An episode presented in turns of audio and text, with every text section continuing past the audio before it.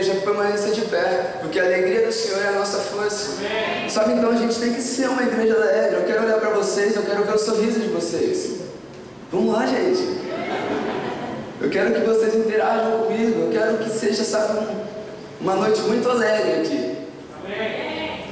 Combinado? Sim ou não? Sim? Sim. Então tá certo. Vocês estão vendo que eu estou um pouco sem voz. A gente estava numa conferência nesse final de semana.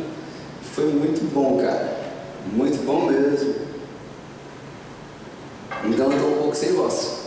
Mas a gente vai chegar lá até o fim. Tenho certeza. Quero falar com vocês hoje um pouco sobre discernimento. Faz um tempo que Deus tem me levado por alguns caminhos e, e sabe de uma coisa? Jesus tem dado à nossa geração muita revelação, vocês concordam? Sim ou não? Hoje, toda roda, toda galera que se reúne no lugar tem revelação, sabe? Vamos lá, gente, na é verdade? Sim! Todo lugar tem revelação. Mas só que eu tenho entendido para esse tempo, lugar, toda roda está cheia de revelação, mas escassa de discernimento. E o discernimento é aquilo que eu faço com a minha revelação. O discernimento ele é a vida prática da minha revelação. Vocês conseguem entender? Eu tenho uma revelação, mas é, ela é necessária. Só que ela não é tudo. Ela é o começo. É como se, se a gente estivesse falando do Evangelho da Salvação e o Evangelho do Reino. Eu fui salvo, é a porta de entrada para mim entrar no Evangelho do Reino. A revelação é a porta de entrada para você entrar e habitar em um lugar que Jesus tem para você na, na, nossa geração. Sabe, Gênesis 28 vai falar a respeito de, de Jacó. Ele chega ali em Betel e então ele, ele tem uma visão. Na verdade, aquela cidade antes chamava Luz. E na hora que ele tem uma visão ali, em sonho, de repente ele acorda e, a Bíblia diz que ele estava deitado sobre a pedra. Vocês lembram dessa passagem? Sim ou não? Sim. Ele estava deitado sobre a pedra. Ó, vocês estão legal, sim, responderam melhor dessa vez. Ele estava deitado sobre a pedra. A Bíblia diz lá em Pedro 2,5 que, que essa pedra, essa pedra é, é a pedra preciosa, a pedra angular, a pedra ela tipifica Jesus, porque é, 1 Coríntios 3,11 vai falar que ele é o único fundamento, um fundamento sólido, pedra. Então ele repousou a sua mente, ele deitou sobre essa pedra que sinalizava Jesus, porque ele descansou a sua mente, a sua cabeça sobre Jesus, então ele teve uma revelação. E essa revelação tra traria para ele a herança da promessa que era para o seu pai, que ele seria pai de multidões. Então ali, porque ele descansou em Jesus, ele teve uma revelação. Agora é legal que ele acorda e ele cata essa pedra, essa pedra que ele estava dormindo, onde ele repousou, que ele teve a revelação, ele coloca ela por coluna e unge ela. Ou seja, a palavra de revelação sobre a vida dele, a palavra que ele entendeu e agora ele ia caminhar, se tornou a coluna, a proteção para ele não se perder do que Jesus tinha para ele. Vocês estão comigo, gente? Amém. Gente, vocês não são quietos, né? Por favor. O Ale veio aqui esses dias, eu não acredito que vocês são quietos.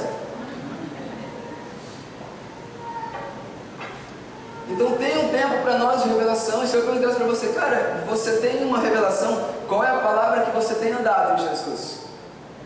Sabe, de verdade, não dá para vocês andar sobre a palavra dos seus pastores. Vocês vão sim aderir à missão deles. Só que vocês vão ter que andar por um lado paralelo, agregando ao ministério, agregando ao reino, vocês entendem? Concordam comigo? Sim. Então, qual é a palavra que vocês têm caminhado? Sobre o que é que vocês têm caminhado?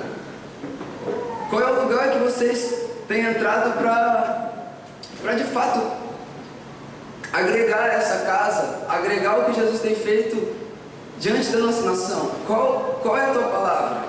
E eu quero começar com essa pergunta para você. Cara, qual é a palavra que eu caminho? O que Jesus falou para mim? Qual é o lugar que eu caminho? Não necessariamente é um, é um versículo, não, cara. O que, que Jesus falou para você? Qual foi o pergaminho, como a pastora disse aqui, que ficou no tempo? Cara, volta para lá.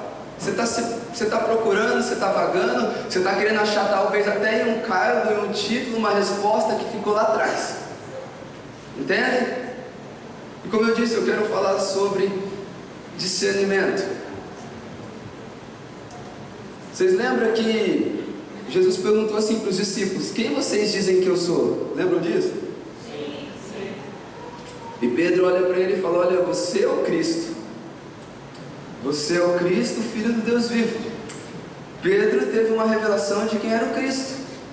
Só que no mesmo capítulo, acho que é Mateus 16, no mesmo capítulo, Jesus então pega e anuncia para eles e fala: Olha, é, é necessário que eu padeça. E o mesmo homem, o mesmo cara que tinha acabado de ter uma revelação, pegou e chegou diante de Jesus: Não, você não pode morrer. Ou seja, Pedro tinha a revelação do Cristo, mas não tinha o discernimento. Entende? E alguém que tem a revelação do Cristo e não tem o discernimento sempre vai rejeitar o processo. Porque o que, era o Cristo? O Cristo é ungido. E, o, e a palavra ungido é capacitado para algo. Ele teve a revelação que ele era capacitado para algo. E Jesus foi capacitado para quê? Para vir morrer e redimir todo homem.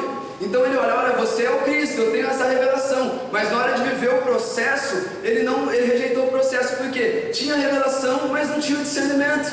Vocês conseguem entender? Sim.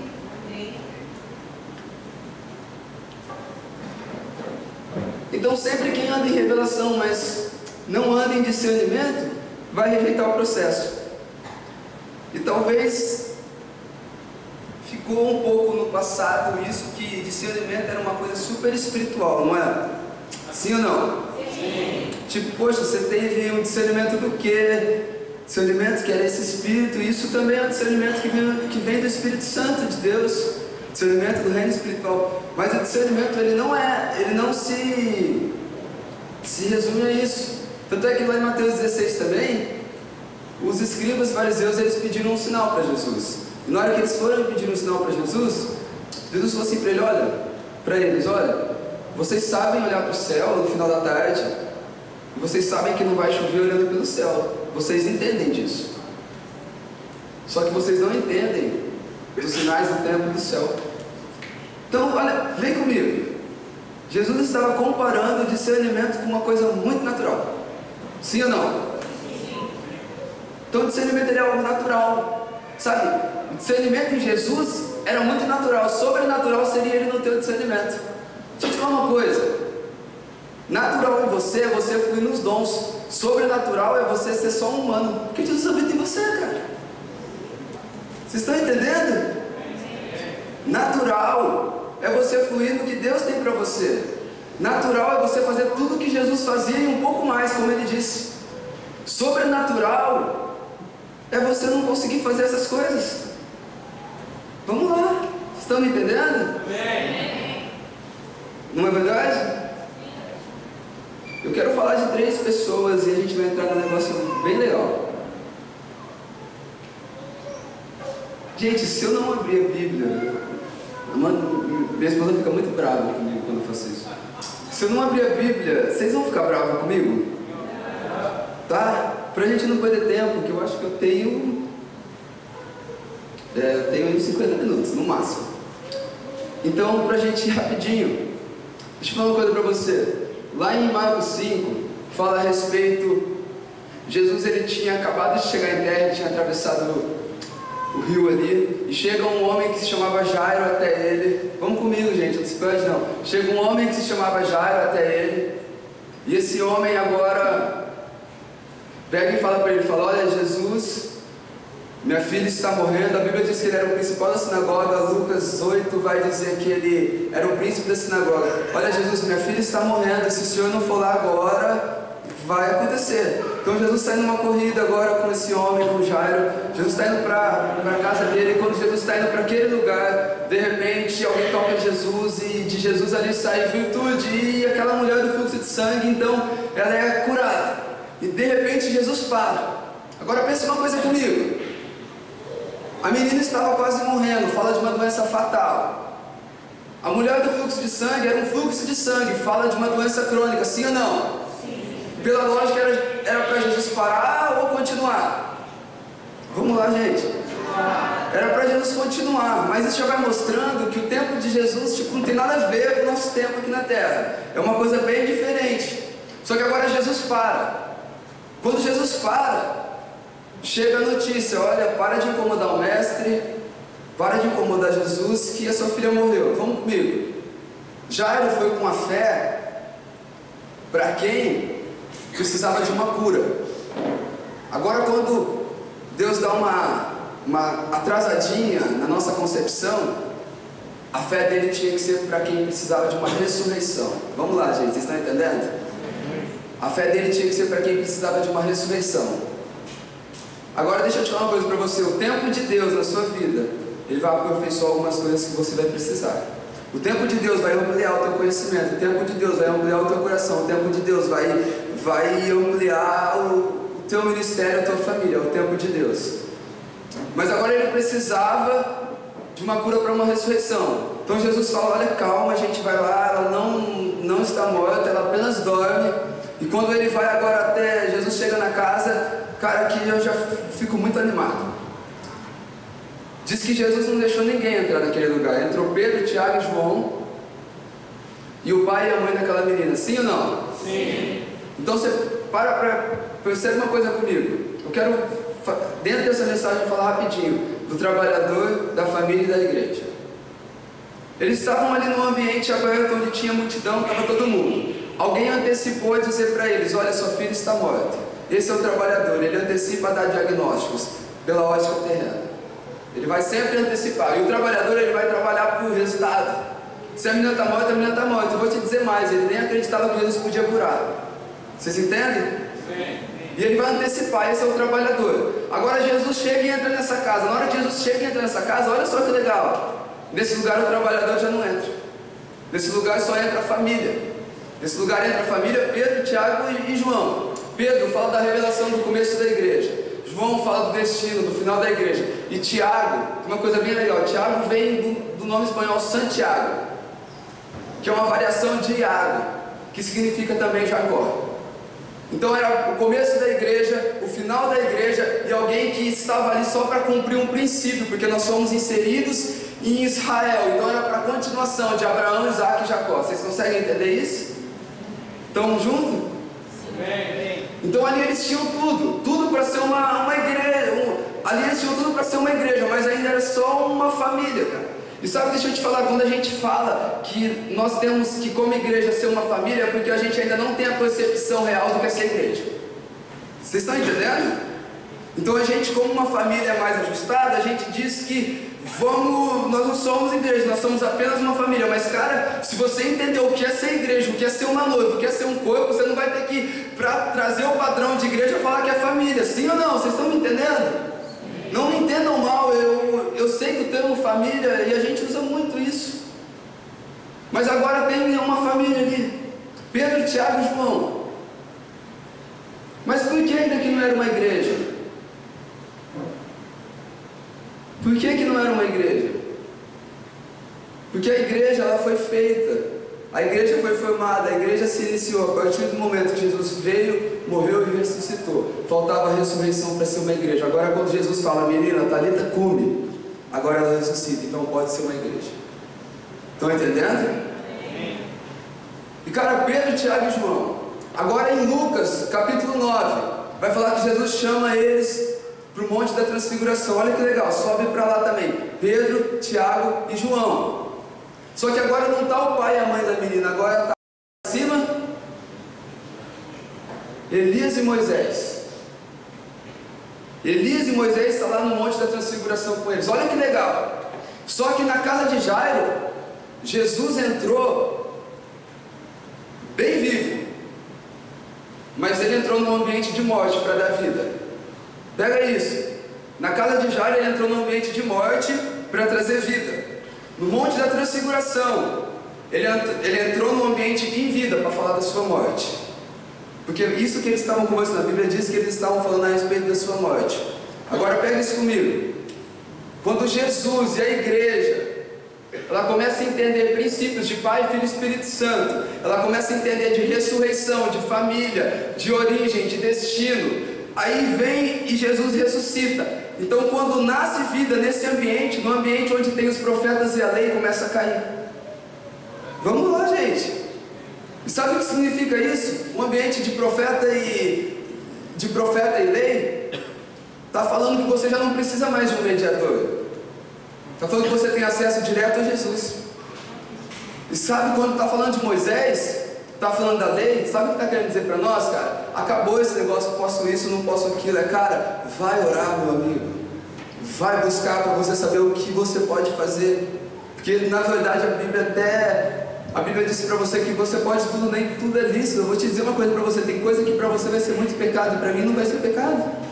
Vocês estão me entendendo? Tem coisa que para você vai ser pecado e para mim não vai ser pecado. Mas agora Pedro tem uma ideia. Pedro era o cara para frente, sabe? Tem gente para frente aqui na igreja? Tem. Pedro era esse cara para frente. Ele falava que os outros não tinham coragem de falar. Então Pedro Vixe, ó, já olhou para um lado, olhou para o outro.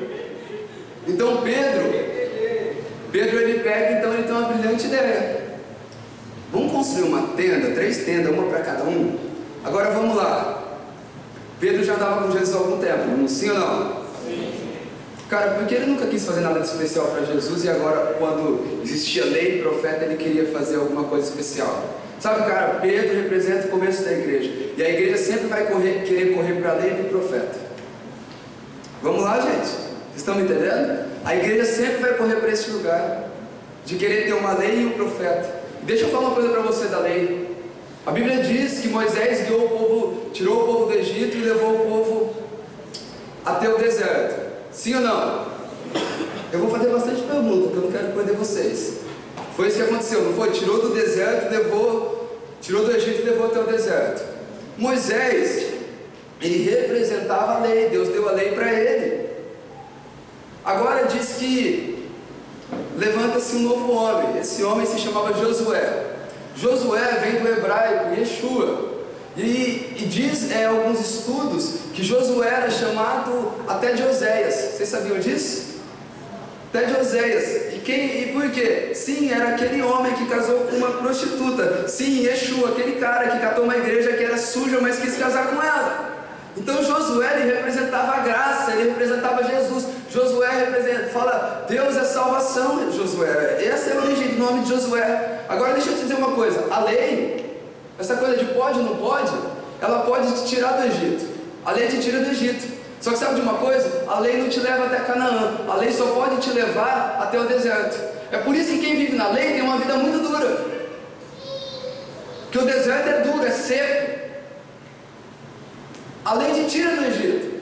Porque a lei vem para te mostrar o que é certo e o que é errado. Então você conhece Jesus, vem para uma igreja, você começa entender que é errado muita coisa. A lei faz isso com você. Então você sai de uma vida de escravidão do Egito e entra numa vida de escravidão no deserto. E sabe o que é a vida de escravidão no deserto? É vir aqui todos os cultos, é ouvir todas as palavras, é não matar, não roubar, parar de fumar e algumas coisas aí, mas não consegue ter vida com Deus, vive no deserto. Vamos lá, gente, estão me entendendo? Agora, Jesus, agora Josué, agora a graça, ela tem o poder de tirar você do deserto e te levar até Canaã. Só que deixa eu te falar uma coisa para você. No deserto, Na lei, cai um maná todo dia, tem um profeta te dando comida todo dia. Vamos lá, vocês estão me entendendo? Quando você entra em Canaã, não vai cair um maná todo dia. Quem entra no ambiente de promessa e espera um maná, morre de fome. Vocês estão me entendendo, gente? Sim. Quem entra, quem entra nesse ambiente esperando maná, morre de fome. Canaã não é lugar de esperar maná. Na verdade, Canaã é lugar de governar. Vocês estão bem? Estão bem? Estão felizes? Vocês estão me entendendo? Sim. Sim ou não? Sim. Deixa eu dizer uma coisa para vocês. Nós estamos em Canaã. Será que você tem dependido do maná? Será que você tem dependido, sei lá, do secreto dos seus pastores para comer? Será que você tem dependido, cara, de algo cair do céu? Deixa eu te falar, nada mais vai cair do céu, já caiu dois mil anos atrás. Vamos lá, gente, vocês estão comigo? Foi lá que caiu. Agora não vai cair mais. Agora você vai ter que governar, meu amigo. Deixa eu te falar uma coisa: a morte de Jesus me fez filho, só que o Espírito Santo me fez um filho maduro. Então, tem um filho maduro, ele pode governar. Vocês estão me entendendo? A gente tem que, cara, entender se a gente começar a entender o poder do governo, deixa eu te dizer, em Canaã você não vai ficar comendo só codorna e pão. Em Canaã tem carne, cara. Você vai crescer, você vai ficar robusto. Vocês estão entendendo? Tem alimento sólido. Você não vai ficar no leitinho, no pãozinho lá. Você vai comer um negócio que vai te deixar mais forte. E com o tempo, é, isso eu gostei. Vamos lá, gente. Vamos lá. Eu gostei desse seu glória, cara. E deixa eu te dizer uma coisa. Pedro, Tiago e João, lembra? Eles estavam na casa de Jairo e eles estavam também no Monte da Transfiguração. Agora eu quero falar. Eu acho bem legal o que eu vou falar para vocês agora. Legal mesmo. Pensa comigo uma coisa. Mateus 5, 6 e 7, Sermão do Monte. Deus vem com uma palavra, Jesus vem com uma palavra meio que pesada. Na verdade, pesada para quem não entende. Porque tudo que ele falava, ele dizia que tinha uma bem-aventurança. Então, na verdade, era uma palmadinha na bunda para você ser feliz. Vamos lá, é uma definição boa para aquele sermão gigante. Palmadinha na bunda para a gente ser feliz. É essa a definição daquele sermão do monte inteiro. Mas nesse lugar onde ele vem com uma exortação, no ambiente de exortação sempre vai separar a multidão dos discípulos. Exorta que você vai entender quem é multidão e quem é discípulo. Sabe por quê? Porque a multidão só vem para comer. Mas os discípulos querem crescer. Então, no ambiente de exortação, no ambiente onde um pai quer um filho feliz, a multidão não se encaixa, porque na verdade ela nem é filha. Não que Jesus não se preocupe com ela, tá bom? Porque na verdade você pode ver que a multidão quis ir embora. Jesus não manda ninguém embora. Então, no ambiente de uma palavra um pouco pesada, Deus, Jesus separa a multidão dos discípulos. Agora, no Monte da Transfiguração que a gente falou agora há pouco, subiu só três, não é verdade? E o Monte da Transfiguração fala de um ambiente de revelação. Então, com uma palavra pesada, Deus separa a multidão de discípulos, e no ambiente de revelação, Ele separa os discípulos dos amigos. Pedro, Tiago e João eram mais chegados dele. Amém, gente? Vocês estão comigo? Amém. Pedro, Tiago e João eram mais chegados dele. Então, nesse ambiente de revelação, cara, eu amo esse ambiente de revelação, de verdade. Eu tenho aperfeiçoado minhas amizades no ambiente de revelação. Sabe, eu, eu tenho aprendido nesses últimos dias, olhar para as pessoas e não ver de fato o que elas são, mas até revelação de quem elas são. Esse é o ambiente dos amigos, onde eu tenho uma revelação de, de que é uma pessoa do que aquela pessoa é. E quando eu tenho a revelação de quem ela é, eu já não vou tratar pelo que ela era, nem pelo que ela está sendo agora. Eu vou tratar por aquilo que Jesus vê na vida dela. Esse é o ambiente de revelação. Só que agora eu quero entrar no discernimento. No ambiente de revelação, ele separou os amigos. Mas teve um que foi mais além. Lembra de João, o discípulo amado? João foi mais além. Porque João ele foi separado no ambiente de cruz. E o ambiente de cruz fala do discernimento. Sabe por quê? Qual foi a revelação do Monte da Transfiguração? Jesus vai morrer. Todos tiveram, todos entenderam. Só que só, só, só João teve o discernimento para cumprir a revelação e ir até a cruz com Jesus. Vamos lá. E é na cruz, no momento de discernimento, que ele separa o seu amor. Porque João era o discípulo amado. Só que deixa eu te falar uma coisa: quem, quem anda em discernimento vai até onde ninguém pode ir. E quem vai onde, até onde ninguém pode ir, vai ver o que ninguém vê. Tanto é que João viu o Apocalipse e escreveu para mim, você lê hoje sabendo os fins dos tempos. Vocês estão entendendo? Então quem tem discernimento vai onde os outros não podem ir. Quem consegue ver. Só que, cara, eu vou te dizer uma coisa, sabe por que é que João era discípulo amado? Mateus 7,7. Eu sempre me complico para falar essas palavras. A palavra diz assim: Pedir, dar-se-vos-á. Buscai, isso aí, você vai achar. Eu não vou ficar falando as palavras difíceis, não. E batei, e abre-se-vos-á. Eu fiquei legal, agora eu falei bem, né? Então a multidão ela pede e Jesus dá. Os amigos buscam e Jesus dá. Só que agora só João entendia desse bater. Sabe por quê? Quem foi que deitou sobre o peito de Jesus? Cara, ele deve ter ouvido o batido do coração, ele entendia do sentimento. O ambiente de cruz só vai quem entende do sentimento de Jesus. O ambiente de cruz é só para esses. Sabe só que João ele andava em discernimento. João não foi o cara que teve a revelação da igreja, João, mas João era o cara que andava em discernimento. E quem anda em discernimento de fato vai ver o que ninguém vê. Vocês estão gostando, gente? Amém. Então mesmo? E deixa eu dizer uma frase para vocês aqui, que vai fazer muito sentido. E eu quero falar bastante até dela, bastante. É, tem um tempo ainda. Quem discerne, antecipa. E quem antecipa, governa. Entenderam? Quem discerne antecipa, e quem antecipa vai governar. Então, quando estava trocando o reinado de Saul para Davi, acho que é 1 Crônicas 12, 32, se quiser anotar aí. Estava trocando o reinado de Saul para Davi. E a tribo de Sacar, ela entendeu essa transição. E diz a Bíblia que 200 da tribo de Sacar tudo que Israel ia fazer, eles iam lá e falavam com a tribo de Sacar. Sabe por quê? A tribo de Sacar sabia o tempo, o modo e o jeito de fazer. Agora, sabe o que eu quero te dizer? Cada uma das doze tribos tinha algumas virtudes. E quando Jesus veio e morreu, ele catou as virtudes das doze tribos e colocou tudo em você. Você entende? Então você não precisa buscar um discernimento você já tem. Mas você tem que abrir o seu entendimento para isso. Você tem que entender uma coisa. Presta atenção no que eu vou te dizer. A revelação, ela existe para você viver. E como é que você vive? Discernindo como fazer. Faz sentido? Quem tem revelação e não tem discernimento, sabe o que faz? Prega a revelação apenas. Você está entendendo? Deixa eu dizer uma coisa para vocês. Foi ano passado, Deus me ano passado, retrasado, eu não lembro muito bem, Deus me deu a primeira palavra, palavra mesmo, antes a gente ia tentando, que falava de Babel ou Betel. Essa palavra não se tornou na minha vida uma revelação apenas para mim pregar. A gente trabalhava com jovens, sabe como é que se tornou a nossa galera lá? Edificados em Betel. Cara, a gente trabalhou em cima dessa revelação. Posso te dizer, fui para o Rio de Janeiro agora embora. Eu nem me preocupei com a galera que ficou para lá. São poucos, mas a galera está bem fundamentada.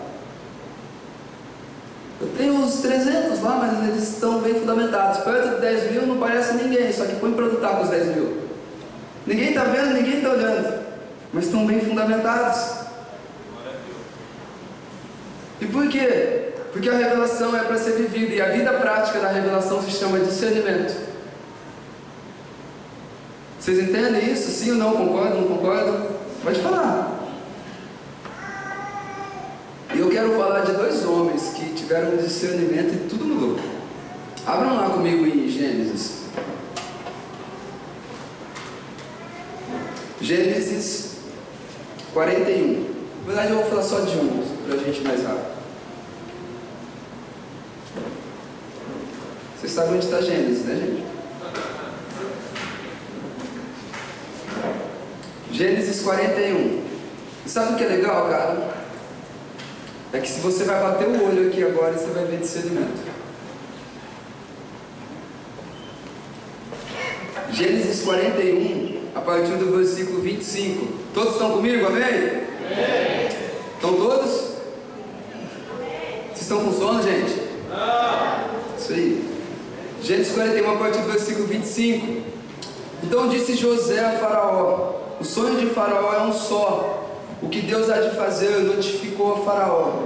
As sete vacas formosas são sete anos. As sete espigas formosas também são sete anos. E o sonho é um só. As sete vacas magras e feias à vista, que subiam depois delas, são sete anos, como as sete espigas miúdas e queimadas do vento oriental. Serão sete anos de fome. Esta é a palavra que tenho dito a Faraó. O que Deus há de fazer, mostrou-lhe a Faraó. Deixa eu te falar uma coisa. Isso aqui, isso aqui foi uma revelação que José teve. E a maioria de nós já ia pegar e sair pregando essa revelação. Deixa eu te falar uma coisa. Percebe uma coisa? Tem muitos homens que têm andado por aí só batendo na igreja, sem solução. Mas sabe, eu não acho isso nem tão ruim. Sabe o que eu acho mais ruim? Que a igreja aprendeu a gostar de apanhar. Quando a palavra é para bater sem um destino, poxa, você viu que palavra legal? Porque parou na revelação. Agora vamos ler o discernimento que José teve, agora 29. Eis que vem sete anos e haverá grande fartura em toda a terra do Egito, e depois deles levantar-se-ão sete anos de fome. E toda aquela fartura será esquecida na terra do Egito, e a fome consumirá a terra. E não será conhecida a abundância na terra por causa daquela fome que haverá depois, porquanto será gravíssima e o sonho foi duplicado duas vezes a Faraó, porque esta é coisa determinada de Deus e ele apressa a fazer. Esse aqui era o discernimento, o tempo, como é que as coisas iriam acontecer. Então ele discerniu. Primeiro ele teve uma revelação, certo? Agora ele discerniu, e porque ele discerniu, ele pôde antecipar. Ele disse: agora nós vamos fazer estoque. Então ele discerniu, ele teve a revelação, ele discerniu, porque ele discerniu, agora ele está antecipando. E agora vai lá no versículo 38 comigo. E disse a Faraó aos seus servos: Acharíamos varão como este, em quem haja Espírito de Deus? Depois disse Faraó a José: Pois que Deus te fez saber tudo isso, ninguém é tão inteligente e sábio como tu, tu serás sobre a minha casa, e por tua boca se governará todo o meu povo. Então, olha aqui, gente, é importante isso. Lembra que eu falei aquela frase? Quem discerne antecipa, e quem antecipa governa. José discerniu, antecipou e agora se tornou governador. Vocês estão entendendo? Discerniu, antecipou e se tornou governador. Agora deixa eu falar uma coisa para você. Muita gente ficaria só na revelação. Seria o pregador da cadeia. Está entendendo? O pregador da cadeia cata as revelações e já quer sair mostrando as revelações. Cara, guarda a tua revelação no óleo, vai discernir o que Jesus está falando com você, não sai falando para todo mundo. Não seja o pregador da cadeia. José poderia ser o pregador da cadeia, mas porque ele discerniu, ele se tornou governador. Ele se tornou um homem lá, o homem de Faraó. Vamos lá, gente. Deixa eu falar sobre uma coisa com vocês. Isso vai ser muito importante para quem quer crescer em Jesus. Vai ser bem importante mesmo. Eu quero falar sobre discernimento de ambientes. Vocês estão comigo? Amém. Discernimento de ambiente. Pensa uma coisa comigo. Quem foi o primeiro pregador lá em Atos? Gente, vocês estão aí. Não é pegadinha. É, é Pedro. Está ele de novo lá falando. Pedro foi o primeiro pregador em Atos, não é verdade? Mas é porque Pedro, ele vivia em Jesus. Olha só, eu quero te falar sobre esse discernimento de ambiente. Pedro foi o primeiro pregador em Atos, sabe por quê? Porque ele foi o primeiro a emprestar, a servir a Jesus com sua estrutura para Jesus pregar. Cara, sirva as pessoas que você reconhece e carrega alguma coisa. Sirva. Porque se você servir bem essas pessoas, você vai ter o que elas têm e conseguir fazer o que elas fazem. Entende? Na criação, João diz o seguinte: que tudo o que se fez não teria sido feito se Jesus não estava lá. Então a criação ela foi feita em Deus Pai, Deus Filho e Deus Espírito, não é? Alguém viu Deus Filho, alguém viu Jesus e o Espírito Santo falando na criação? Porque havia Deus Pai lá. Sabe? Quando você chegar num ambiente que tiver alguém que tem muita coisa para te dar, fica quieto, só ouve, amigo. Se você ouvir e for humilde como Jesus foi, depois você vai se tornar a voz, porque ele era o verbo e se tornou carne. Lá ele ficou quietinho, mas depois ele se tornou. Consegue entender? Deixa eu te falar uma coisa. Quem carrega pão não quer saber quem tem pão. Sabe por quê? Porque senão Jesus teria vindo para os escribas e os fariseus, eles sabiam tudo da Bíblia. Mas quem carrega pão quer saber quem tem fome. Quando você entrar num ambiente que alguém tem uma coisa te oferecer, não queira expor para ele o que você sabe, para ele reconhecer alguma coisa em você, mas entra quietinho para comer do pão que ele tem. Vocês entendem isso? Cara, deixa eu te falar uma coisa para você. Eu tenho lugares que eu chego, eu não tenho coragem de falar. Não tenho. Eu fico mudo, eu só quero ouvir. Eu só quero comer, mas deixa eu te falar uma coisa para você. Muitas pessoas nesses últimos tempos têm entrado em contato com a gente. Aqui da cidade a gente vai ter um tempo, na hora que a gente vai ter um tempo, a pessoa nem deixa você falar. Tipo, te chama para conversar, mas não deixa você falar. Na verdade, sabe o que a pessoa quer? Ela quer que você reconheça quem ela é. Mas sabe o que você faz? Reconhece. Quem ela é, não quem ela acha que é. Estão entendendo? Estão entendendo mesmo?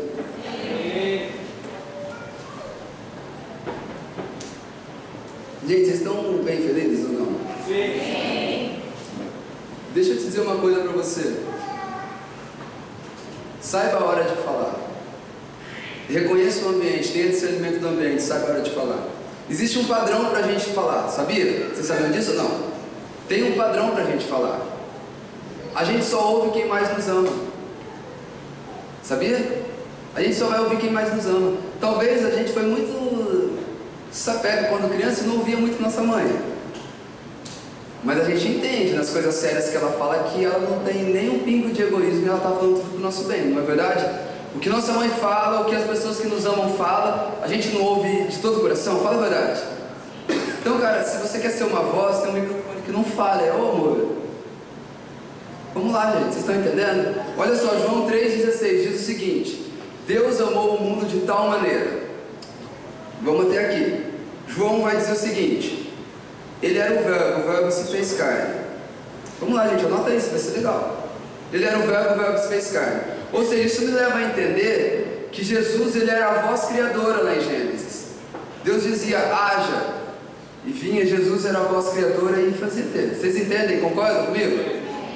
Então diz o seguinte: Deus amou o mundo de tal maneira, e por isso ele deu a sua voz ao seu filho. Vocês estão entendendo? Primeiro ele amou de tal maneira para depois dar ao seu filho, que foi a voz criadora. Então quer falar? Se você for o que mais ama no nosso país, você vai ser a pessoa que mais tem voz. Vocês estão entendendo como? Pode ter certeza que aqui dentro quem mais ama são os seus pastores. Quem mais se relaciona com as coisas são os seus pastores. Quem mais ama é quem tem direito de falar na nossa vida, gente. Entendeu? Agora deixa eu falar uma coisa para você. A gente tem entendido muito a respeito de trazer pão e vinho para a mesa, não é? Isso fala de uma revelação. Eu tive uma revelação, vou trazer pão e vinho para a mesa. Quem tem a revelação traz pão e vinho para a mesa. Só que depois que Jesus trouxe pão e vinho, Jesus fez uma outra coisa. Lavou os pés. Quem tem revelação traz pão e vinho para a mesa. Quem tem discernimento lava os pés. E sabe o que é lavar os pés? Deixa eu te dizer uma coisa: lavar os pés é se relacionar com a sujeira do seu irmão que, que vem trazendo pelos traumas da caminhada dele. Isso é lavar os pés. É dizer: olha, eu vou lavar os seus pés, eu vou tirar as tuas feridas, eu vou tirar tudo que está sujo em você e vou dizer o que Jesus disse: vai. Então quem fica na revelação, cara, vai se perder em algum lugar. A igreja começou da revelação, mas para ela permanecer até o fim, ela vai ter que ter muito discernimento. Vocês entendem isso? E eu quero falar de outro discernimento agora. Esse eu acho mais legal. É o discernimento do secreto. Vocês sabem, o secreto, aquele, eu até brinco pessoal, é aquele lugar que você entra para ver só você e Deus conversar. É que nem mesa, a gente fala às vezes da mesa, Mesmo aquele lugar que você se relaciona com seu irmão e algo vem de Deus ali, vocês têm um tempo gostoso. O secreto é esse lugar de solitude em Jesus. E deixa eu dizer uma coisa: lembra quando João foi, foi para a ilha de Patmos?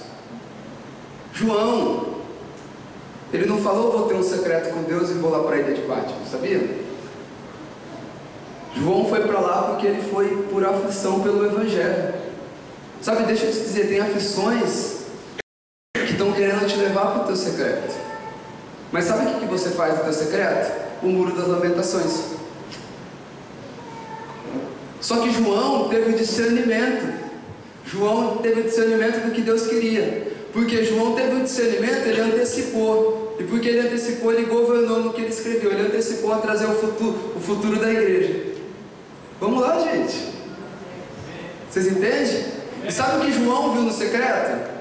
Por discernir, antecipar e governar o coração dele. Porque eu vou falar, você ir para uma ilha sozinho, talvez eu preferia morrer.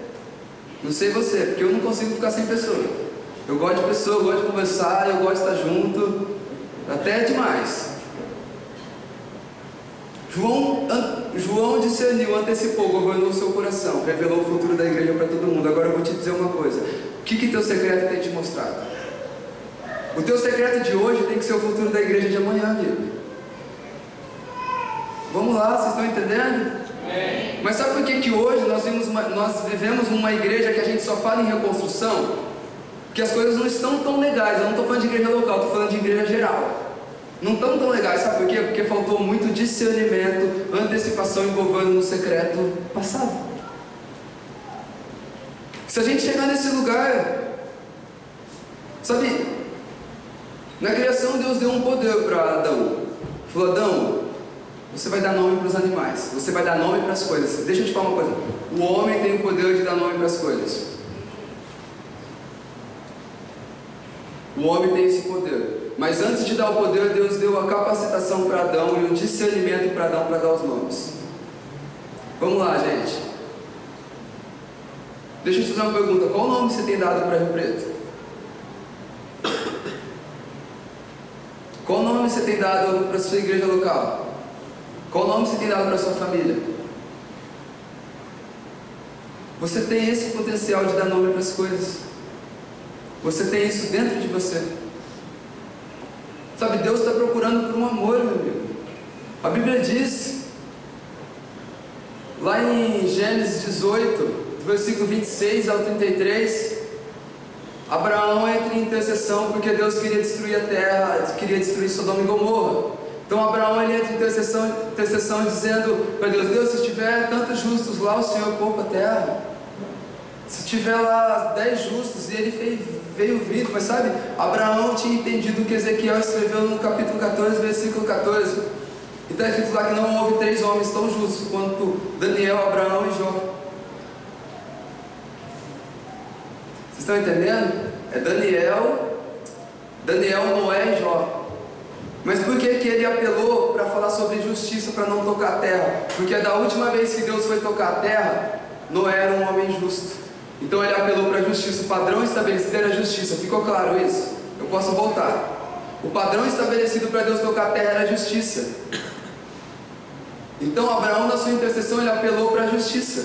Só que sabe, deixa eu te dizer uma coisa para você: o padrão mudou. E o padrão para Deus tocar a terra não é mais a justiça. Porque Deus amou o mundo de tal maneira que mandou o seu filho, o seu amor estendido aqui na terra. Agora Deus não procura mais um justo, Deus procura por um amor sobre a terra. Vamos lá, gente, vocês estão entendendo? Ele procura por um amor. Sabe uma, um exemplo muito grande de entendimento, revelação sem discernimento? Um exemplo bem grande. Quando a serpente chega, chega em Eva e fala assim para ela: Olha, aquela árvore ali você vai ter entendimento se você comer dela. Come dela. Você vai entender, cara. Você vai revelar o que você não sabe. Adão comeu. Ele teve entendimento. Só que ele não teve discernimento para saber quem era a serpente. Entendimento, revelação sem discernimento te leva para a morte. Vocês estão entendendo, gente? Esse é o caminho. E deixa eu sair um pouco disso só para a gente encerrar. Lembra lá de Babel? Diz que eles eram um povo unido que queria tocar o céu. Não era? Não é bonito? Um povo unido querendo tocar o céu? Nossa! Gente, vocês estão aqui? Um povo que se reuniu, unidade para tocar o céu. Coisa linda, cara. Aí diz que Deus desceu para visitar e confundiu as línguas, deu variedade de línguas ali para eles. Sabe, deixa eu dizer uma coisa para você. Um povo, um povo inteiro falando a mesma língua não é unidade nem aqui nem na China. E Deus deu variedade de línguas ali para eles. E sabe, Atos 2, tinha um povo que não queria tocar o céu, tinha um povo que queria ser tocado pelo céu. Vamos lá, gente. Está entendendo o segredo? Sabe por quê? Porque o céu é habitado, é tocado. Quem precisa ser tocado aqui é a terra. Só que Deus também desce. E Deus dá também variedade de línguas para eles. Só que o que foi confusão, agora se tornou empoderamento. Mas sabe por quê, cara?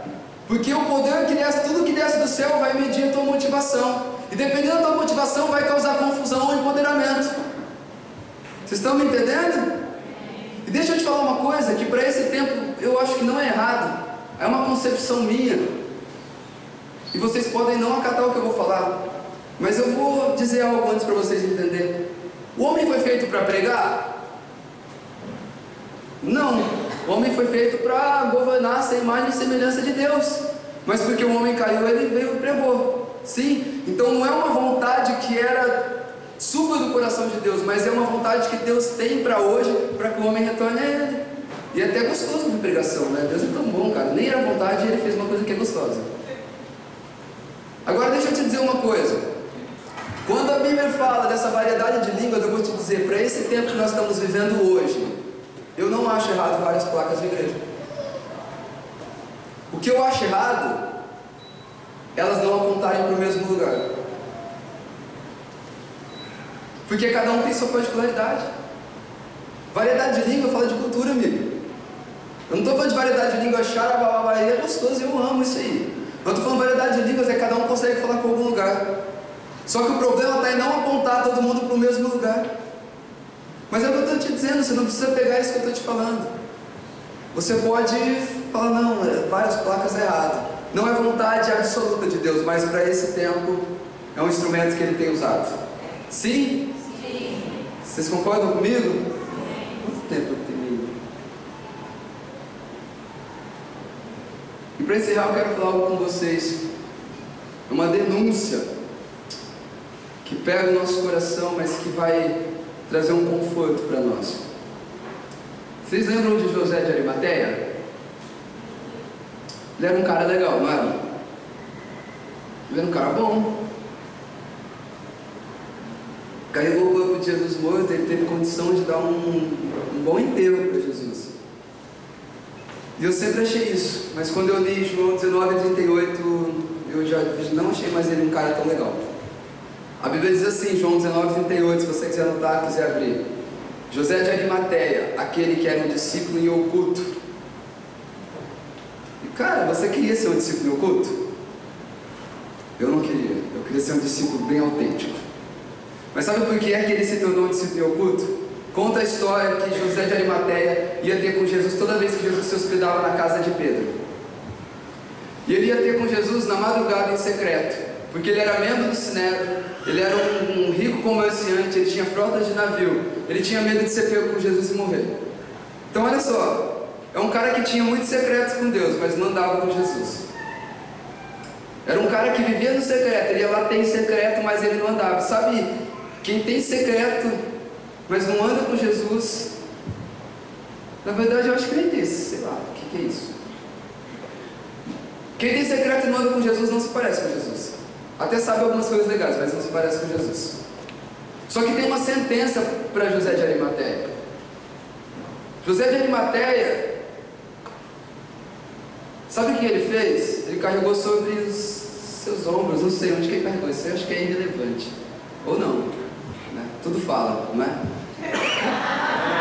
Eu sei.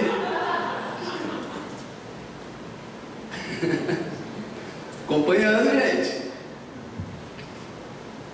ele, ele carregou o corpo morto de Jesus. Sabe de uma coisa? Se ele carregou um corpo morto, e para ele aquele corpo morto era o Deus dele, sim ou não? Então, tipo, me leva a crer que ele adorava um Deus morto. E Salmos diz que se você adorar um Deus que tem boca, mas não fala, olhos, mas, olhos, mas não vê, você se torna semelhante a Ele. Sabe, cara, se você tiver só secreto que Jesus não andar como ele, como ele anda, não andar com Ele, você vai carregar um Deus morto. Talvez só entendimento, sem discernimento. E sabe, entendimento sem discernimento, cara, é. Revelação sem discernimento é, é terrível. A revelação é o começo. O discernimento é a vida prática da minha revelação. Vocês entenderam? Amém. Estão, vocês estão felizes, gente? Amém. Estou olhando para mim com uma cara que me dá medo. Queria dar um conselho para vocês. Parem com a revelação. Vai procurar discernimento do que Deus já te revelou. Pare com a revelação. Vai procurar discernimento. Ah, Deus me revelou algo hoje. Amanhã Deus me revelou alguma coisa. Esse cara está vivendo? Teve discernimento? Se tornou um apontamento? Essa semana minha esposa disse algo para mim. A gente está vivendo um tempo de que está tendo que ter muito discernimento mesmo para algumas escolhas, decisões. E a gente está dando alguns passos, está sendo cauteloso, está sendo zeloso. Minha esposa olhou para mim e falou assim: Olha, você tem que acreditar mais no que Deus fala com você. Sabe o que eu quero dizer? Acredita mais no que Deus fala com você. Na madrugada de quarta para quinta, a gente ia ter a conferência, então. Não, foi na madrugada de segunda para terça. E a gente veio para cá alguns dias antes. E eu tava, eu queria descansar, cara, de verdade. Eu queria descansar, a gente tinha uma viagem, a escala era longa. Então eu fui dormir. Eu quero encerrar com isso. Eu fui deitar para dormir quando foi uma hora da manhã, Jesus começou a falar muita coisa para mim a respeito de discernimento. É isso que vocês estão ouvindo hoje. E Jesus começou a falar muita coisa para mim. E eu não aguentei, eu tive que levantar, minha esposa ficou lá dormindo. E eu levantei, eu fui e comecei ter um tempo muito legal com ele. Resumindo, cara, era 4 horas da manhã, eu não conseguia dormir, Jesus estava falando, falando, eu estava até pedindo para ele parar. Meu coração queimava muito. E sabe, eu tinha preparado uma mensagem para esse tempo, agora aqui em Rio Preto. E sabe, eu tinha andado. Eu tinha preparado uma mensagem porque era um convite para mim andar uma milha. Eu tinha que preparar algo. Vocês entendem? Era um convite para mim andar uma milha. Só que naquela madrugada eu tive o um convite para andar a segunda milha. E sabe, eu aprendi uma coisa com Jesus muito legal a respeito disso. Amém, gente? Estão comigo? Amém. Eu aprendi uma coisa muito legal com Jesus a respeito disso. Toda vez que eu ando uma milha, se eu me dispor a andar a segunda, ele vai andar por mim que eu tinha preparado uma mensagem. A segunda milha ele andou por mim e me deu uma mensagem inteira. E que confirmava toda a minha vida. Então eu quero fazer um convite para você. Gente, sabe qual é a segunda milha? É aqui você anda no sobrenatural. Sabe qual é a primeira milha? Você ser um homem de caráter. Sabe qual é a segunda milha? Jesus te fazer um homem de Deus. Vamos lá, gente. Vocês estão entendendo? Sabe qual é a primeira milha? Eu fazer tudo que está ao meu alcance. Sabe qual é a segunda milha? Eu tenho uma intenção de fazer aquilo que eu não posso fazer. Ele vai fazer por mim. Estão entendendo? Sabe qual é a primeira milha? Revelação. Sabe qual é a segunda milha? Discernimento, amigo. Glória. Deixa eu dizer uma coisa para você. Revelação. Fala do vinho. Discernimento. Fala do odre. Revelação nova com discernimento velho vai rachar. Revelação nova com teu governo humano vai rachar. Então, eu queria convidar vocês essa noite. Falar, Jesus, se preciso, para com a revelação. Na verdade, eu não sei nem se é revelação ou ciência humana, né? Porque hoje a gente descobre que ministério é barco, então a gente vai fluindo sobre essas coisas que a gente já ouviu dos outros. Ainda mais eu sei que vocês têm um pastor aqui que o cara é uma máquina na palavra. É, cara, eu acho que deve ser muito tentador para vocês ser igual a ele aqui.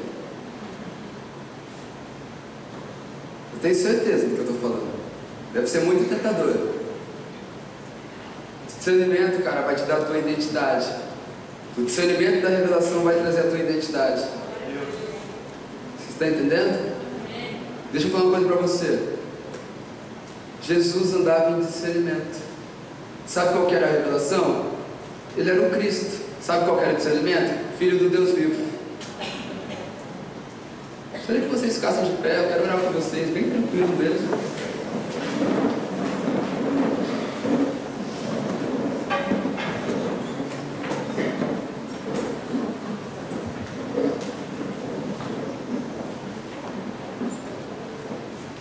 Se a galera da adoração puder vir aqui, vou agradecer a Flavinha. Feche seus olhos. Sabe, de verdade. Não quero pedir para que ele venha com poder, não, cara. Eu quero que ele venha com um discernimento bem natural sobre a sua vida. Feche seus olhos. Coloque seu coração em Jesus. Pai, nós de um discernimento. Nós somos uma nação que está repleta de revelação, nós somos uma nação que está repleta de entendimento, mas um tanto que escassa do discernimento do tempo. Jesus vem liberar sobre este lugar, Pai, filhos de discernimento, Pai, filhos que, que vão saber discernir o tempo, a hora, o modo de fazer as coisas. Pai, libero aqui nessa noite, Pai, para que o Senhor venha trazer discernimento às revelações e, se necessário for, Pai, para com a revelação, Pai. Mas levanta homens de governo aqui neste lugar, Jesus. Levanta homens que entendem tempo